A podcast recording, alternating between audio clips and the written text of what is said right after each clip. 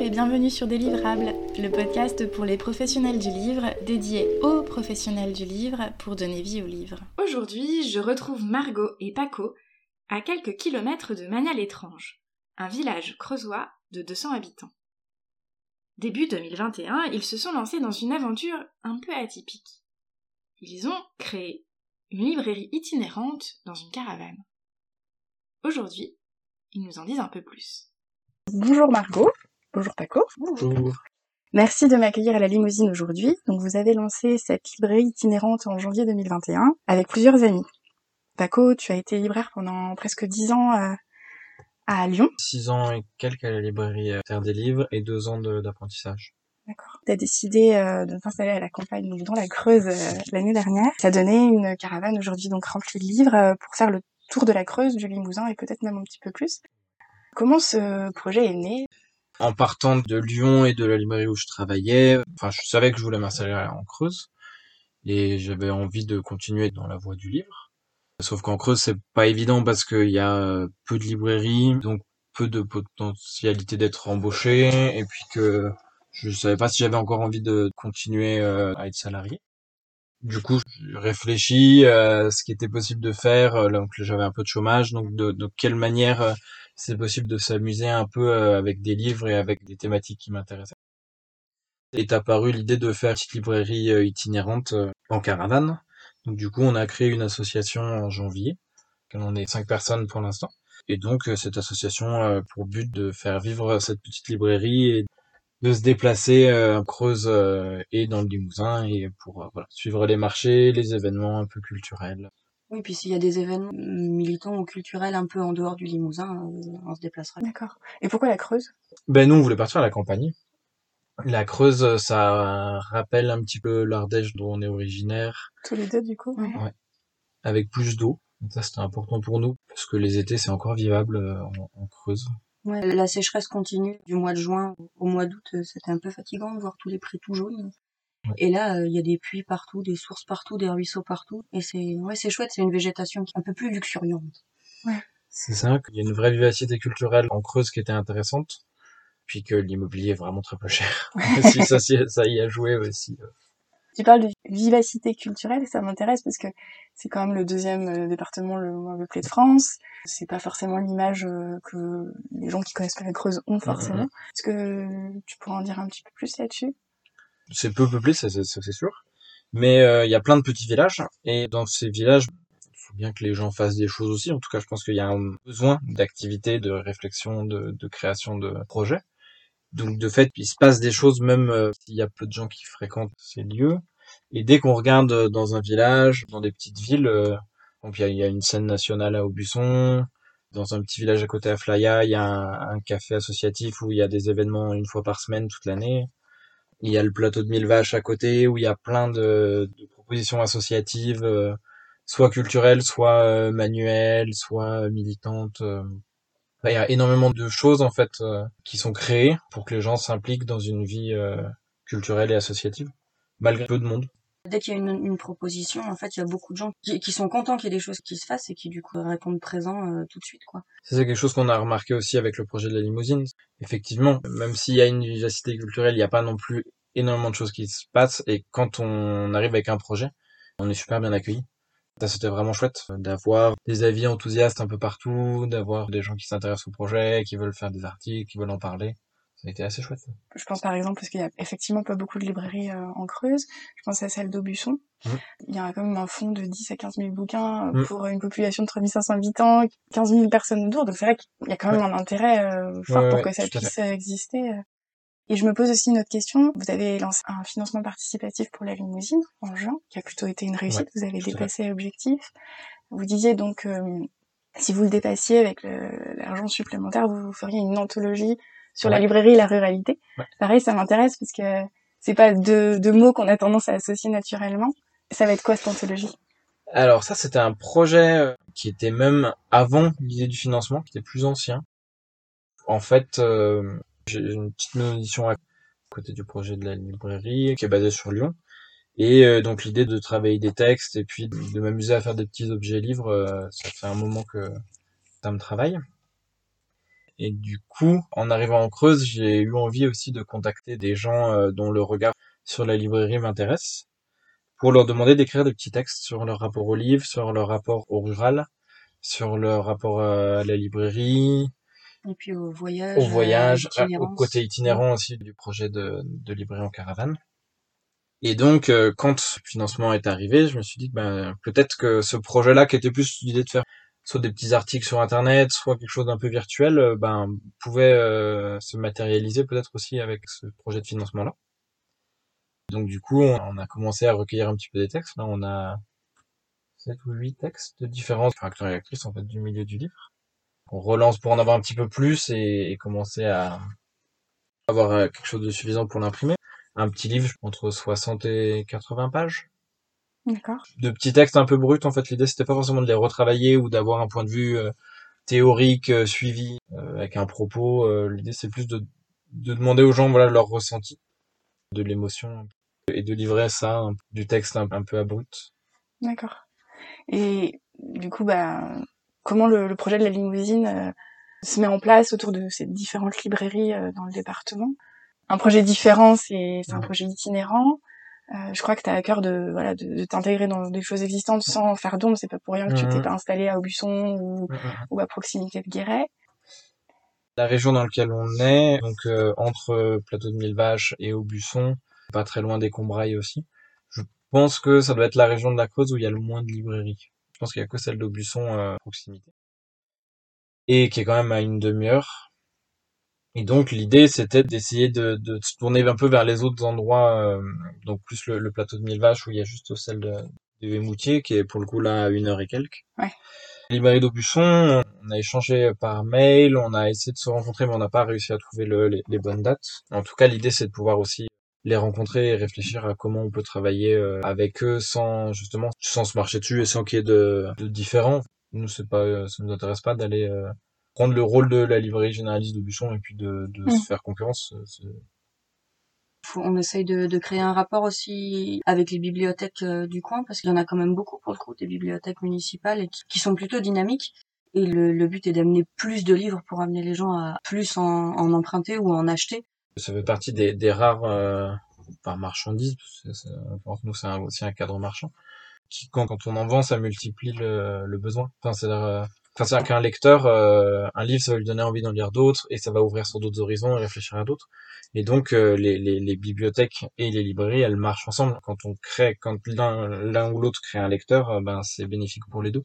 Oui, c'est pas une concurrence qui va vous amener à vous, vous prendre des lecteurs, mais c'est un cercle vertueux. Il y a, ben, plus il y a de lecteurs, plus plus il y a de lecteurs, c'est super. C'est le libraire de la nouvelle librairie Guillaume à Caen qui disait ça aussi, parce que c'est un territoire énormément de librairies pour le coup, donc là on est dans une problématique un peu différente. Où justement il y a un maillage tel que chacun, ben voilà, selon les ouvrages qu'ils ont, ils vont aller euh, conseiller à une autre librairie et, tout mm, ça mm, s'alimente euh, dans le bon sens. C'est ça. et il faut.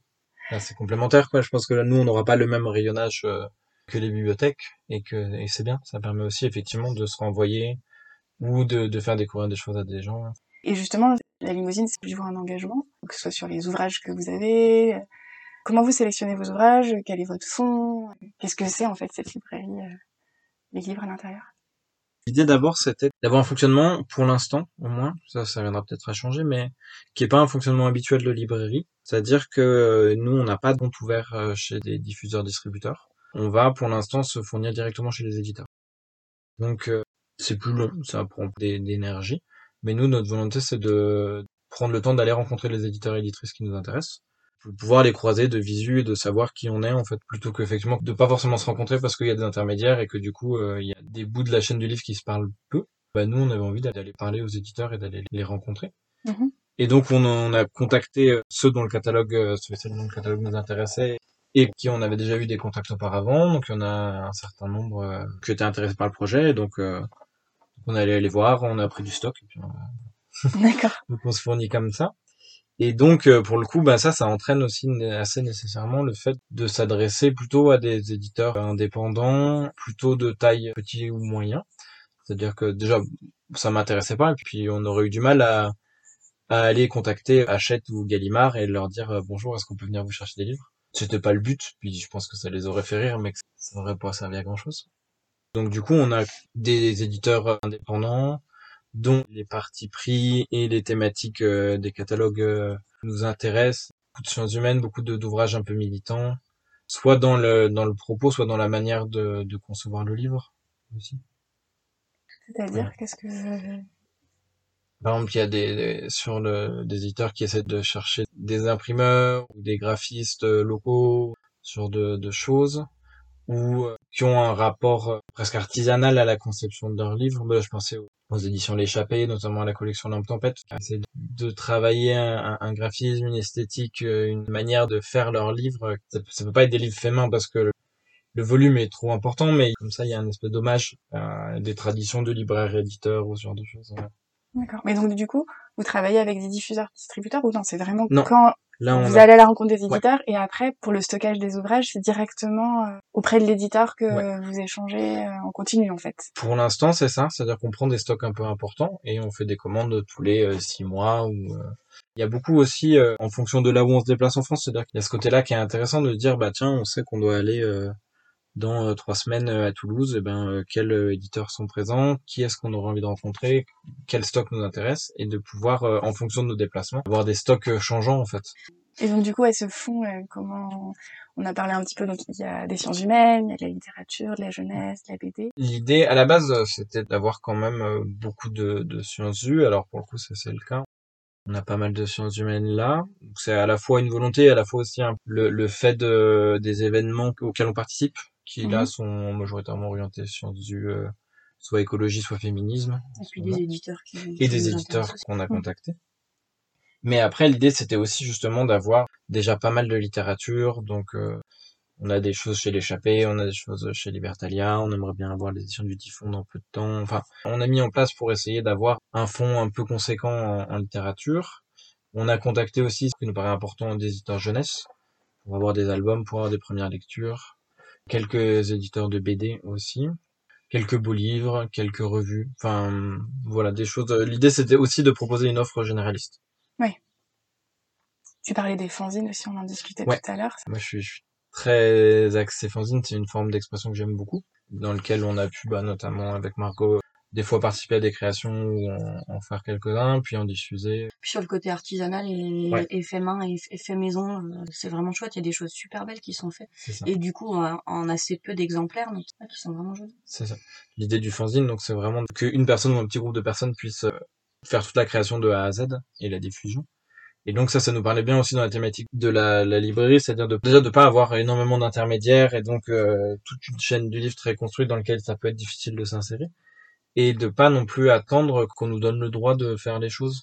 Il y a plein de gens qui disent ah mais euh, faire un- une revue ou écrire un livre, euh, mais moi je je jamais le, j'ai pas la formation pour ou j'ai Mhm. pas les, les connaissances ou je me sentirai jamais prêt. J'écrirai jamais assez bien, j'ai pas des choses ça. assez intéressantes à dire. Ouais. Un fanzine, il y a aucune pression. C'est une feuille de papier photocopiée et ça peut être euh, beaucoup plus poussé si la personne a envie de s'y investir et de creuser plus, comme ça peut être euh, hyper basique. Comme il y a peu d'impacts euh, commerciaux, c'est un milieu qui est très euh, marginal et donc euh, qui permet aussi à des gens peut-être euh, d'autres cursus ou d'autres milieux que celui littéraire de créer et de s'investir. Ça permet d'ouvrir à ouais, Ouais. plus de monde, à la fois côté euh, création et puis aussi au niveau du public. C'est vrai qu'on n'a pas trop parlé de l'itinérance du projet. Mm. Est-ce que les itinéraires, ça se fait au fil de l'eau? Comment vous communiquez sur l'itinéraire de la limousine Euh, En arrivant ici, on s'est rendu compte qu'il y avait un certain nombre de, de marchés qui étaient particulièrement intéressants. Ouais. Et du coup, ça nous a aussi donné envie de pouvoir y apporter euh, la limousine. Et, et donc, pour le coup, l'itinéraire de la limousine, ça va être surtout les marchés du coin. Et puis après, euh, ce qui est de sur des événements plus ponctuels, ça vient quand les propositions sont faites, quoi. D'accord. il y a quand même un réseau euh, assez dynamique culturellement et, euh, et dans lequel euh, c'est possible de s'insérer en tant que librairie. Mhm. Il y a euh, un petit festival de sérigraphie qui se monte euh, euh, dans un coin de la Creuse. Il y a euh, des petits festivals euh, réguliers, euh, musique, enfin sur différentes thématiques sur euh, c'est complètement possible d'aller euh, régulièrement. quoi. Ouais. Donc ça fait aussi des événements plus ponctuels, mais avec un public différent de celui du marché. Voilà, l'idée c'est ça, c'est de croiser un peu le public euh, régulier, quotidien, peut-être plus familial euh, des marchés, plus local aussi, plus ancré dans le territoire, Mhm. et euh, un public soit plus festif, ouais, d'une autre dynamique en fait dans, dans des lieux plus ponctuels. Tu parles de local, du coup, euh, la littérature, la production creusoise aussi, est-ce que c'est un, ça fait partie de votre fond? Pas encore, parce qu'on n'a pas encore rencontré beaucoup d'éditeurs. Euh, Il y a des livres sur la Creuse euh, qu'on aimerait bien avoir, notamment des livres qui sont aux éditions du commun, qui est pas du tout une maison d'édition creusoise, eux ils sont sur Nantes, non? Nantes. Mais euh, ils ont sorti quelques petits livres euh, un peu par hasard qui sont faits par des personnes autour de la Creuse, notamment euh, un sur une expérience de collège autogéré qui a eu lieu dans un village d'à côté, un par un jardinier euh, qui est basé en Creuse, Gilles Clément, ouais, qui raconte le paysage de la Creuse et qui est vraiment un ouvrage magnifique. Quelques petits livres comme ça qu'on va avoir dans le fond euh, dans peu de temps. Et après, Et- en, en, en Creuse, vraiment non, mais il y a quand même euh, les éditions Anna- Anna Mosa en Corrèze, et puis on parlait de littérature jeunesse, on est euh, en lien avec la Poule qui pond dans le Puy-de-Dôme aussi, sur Ferrand. Clermont-Ferrand. Ça, ça reste relativement local, mais c'est vrai que la Creuse, vraiment... euh, Ben après, il y a des petites maisons notamment autour des contes et légendes creusoises, et ça, ça fait partie des livres qu'on aimerait bien avoir. Ouais, il y a des, des magnifiques livres illustrés justement autour des légendes, un peu des mythes autour de la Creuse.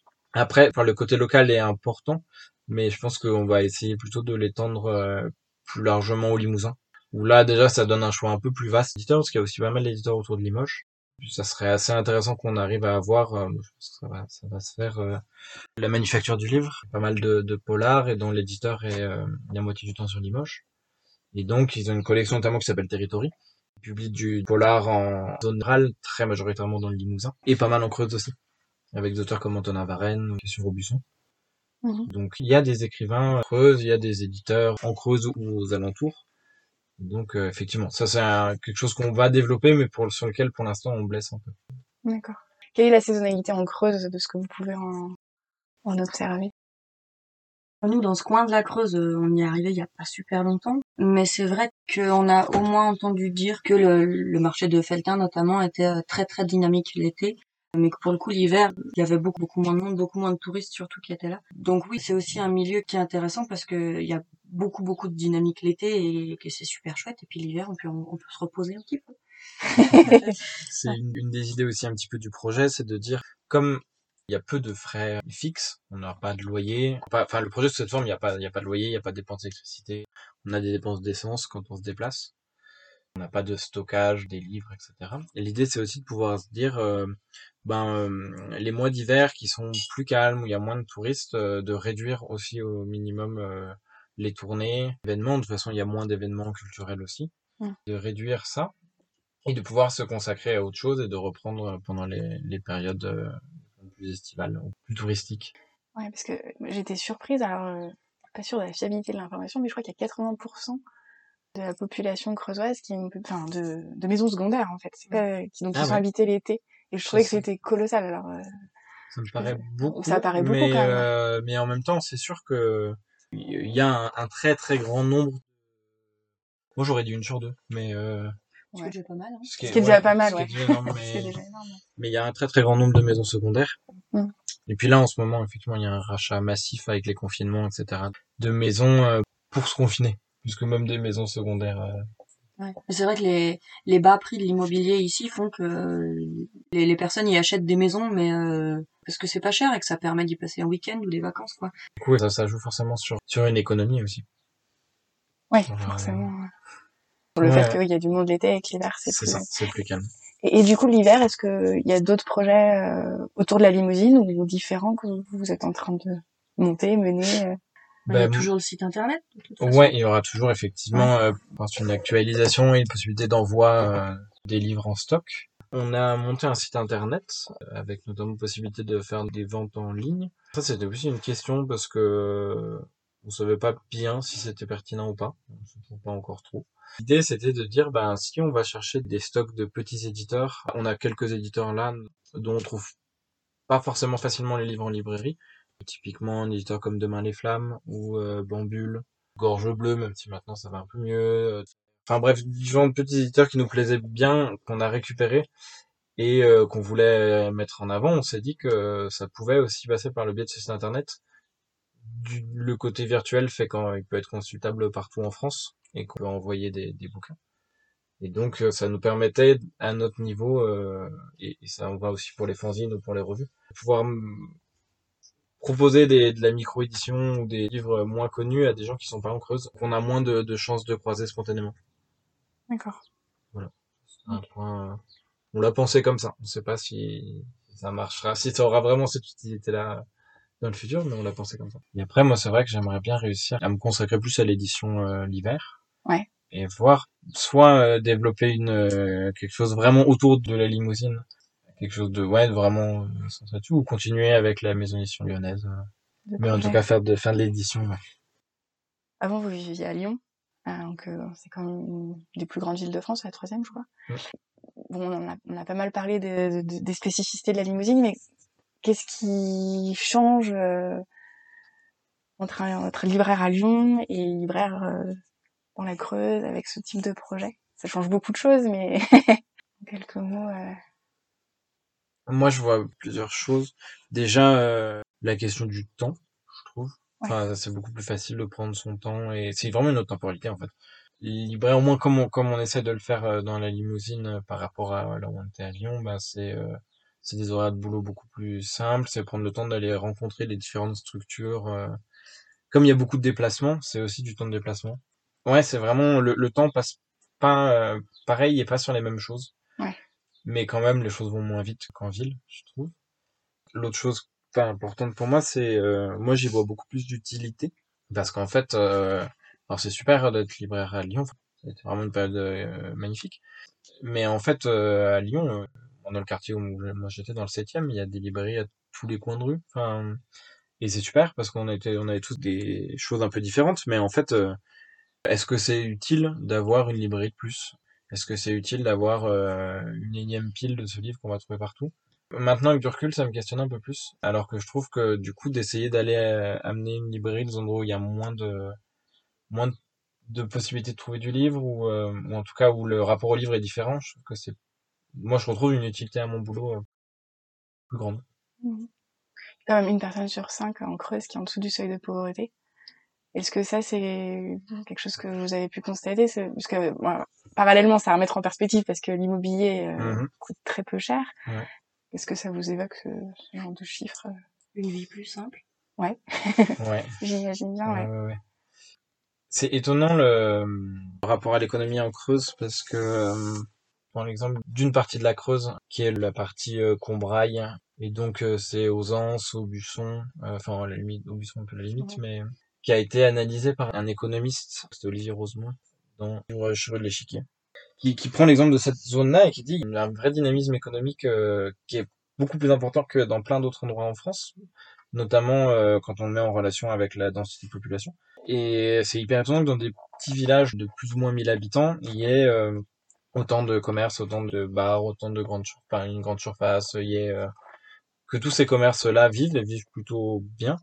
C'est euh, parce que les gens euh, se déplacent plus, enfin on fait plus vite des kilomètres. Les gens font euh, attention à consommer pas mal euh, autour de chez eux, bah parce qu'en fait il n'y a pas non plus énormément de choix. Et du coup ça fait que les gens se rencontrent, donc s'entraident, donc enfin donc euh, consomment les uns chez les autres, etc. Bah, il y a quand même un comme ça des interactions assez fortes économiquement euh, entre les gens.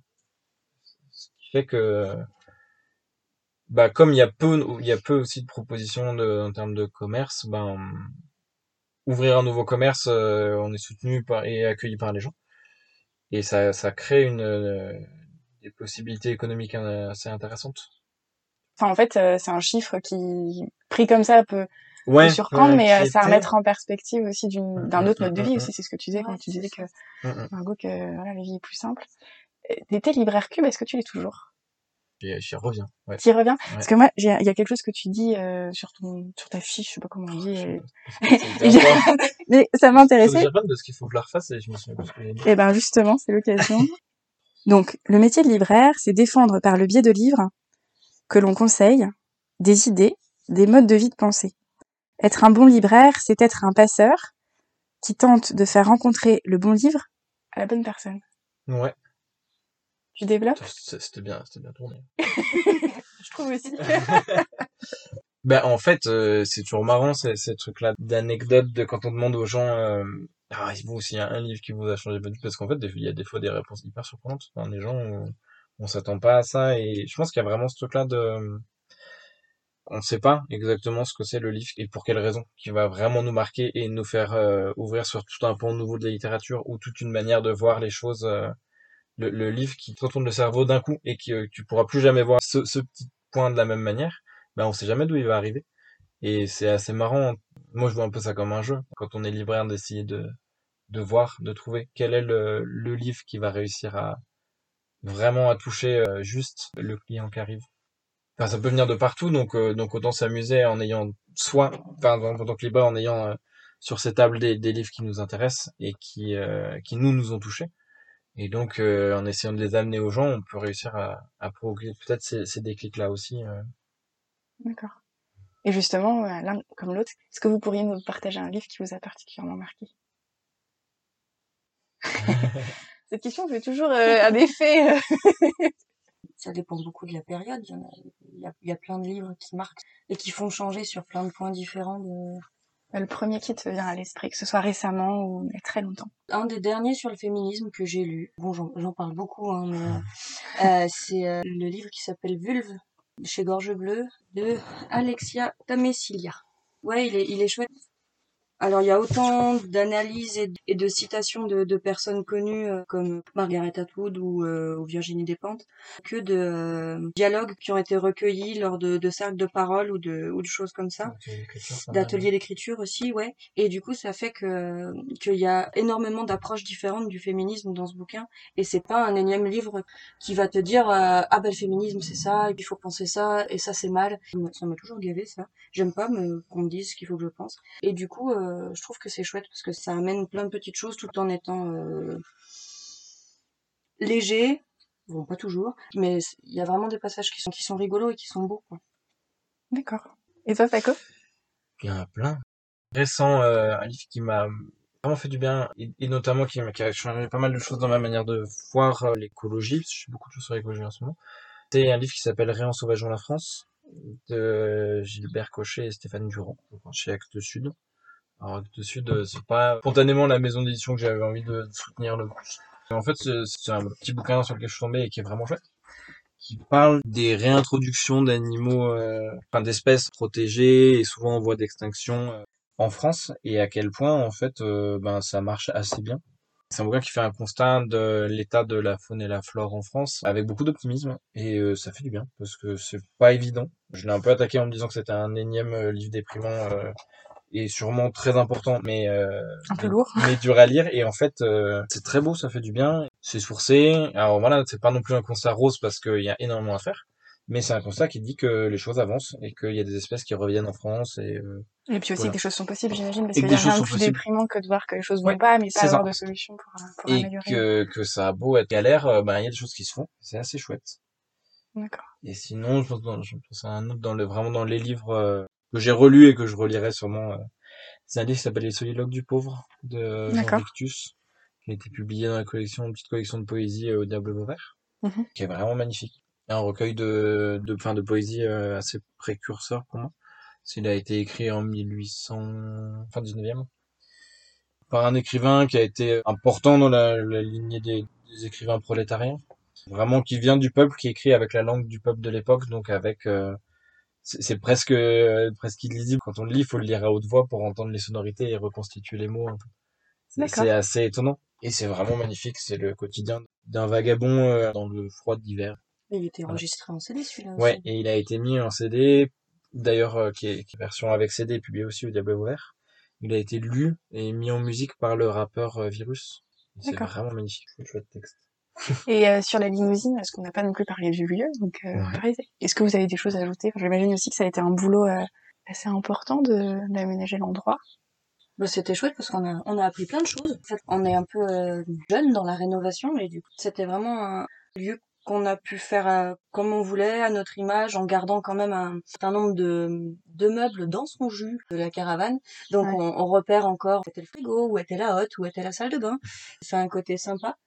Et puis euh, on, on a mis plein de lumière, euh, donc on a appris pas mal en électricité aussi. Non, c'était C'était vraiment Ouais. un chouette moment. Ouais, la rénovation, ça a vraiment été une partie plaisir. Et puis effectivement, le, le fait de garder ce petit clin d'œil à, à son état d'origine, euh, quand on rentre, on voit vraiment que c'était, on repère les différentes pièces. Ouais, la salle de bain, on la voit. Ouais. Et en même temps que ça soit relativement fonctionnel, tout n'est pas optimal, mais en tout cas, euh, fonctionne à peu près. Et de pouvoir avoir comme ça une petite caravane euh, sur laquelle on a passé pas mal de temps à... C'était chouette, ouais, c'était vraiment bon.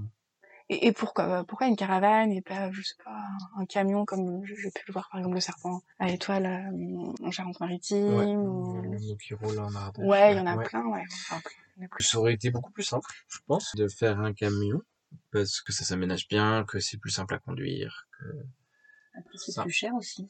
C'est plus cher. Ouais, ça c'est sûr qu'il y avait une question prix aussi. Et puis, euh, il y avait notamment l'idée de cette saisonnalité-là, dont on parlait tout à l'heure, et que euh, si euh, le projet fait des pauses pendant les saisons d'hiver, c'était difficile pour nous de se dire qu'on avait un, un véhicule qui était immobilisé. Ça nous obligeait à avoir qu'un une voiture parce que euh, on est obligé d'avoir une, enfin malheureusement obligé d'avoir une voiture en creuse. Faire ça, mais c'est beaucoup plus simple. En tout cas, nous, Ouais. on a chacun une voiture. Et donc d'avoir un troisième véhicule en plus qui ne servira pas pendant euh, deux ou trois mois les hivers.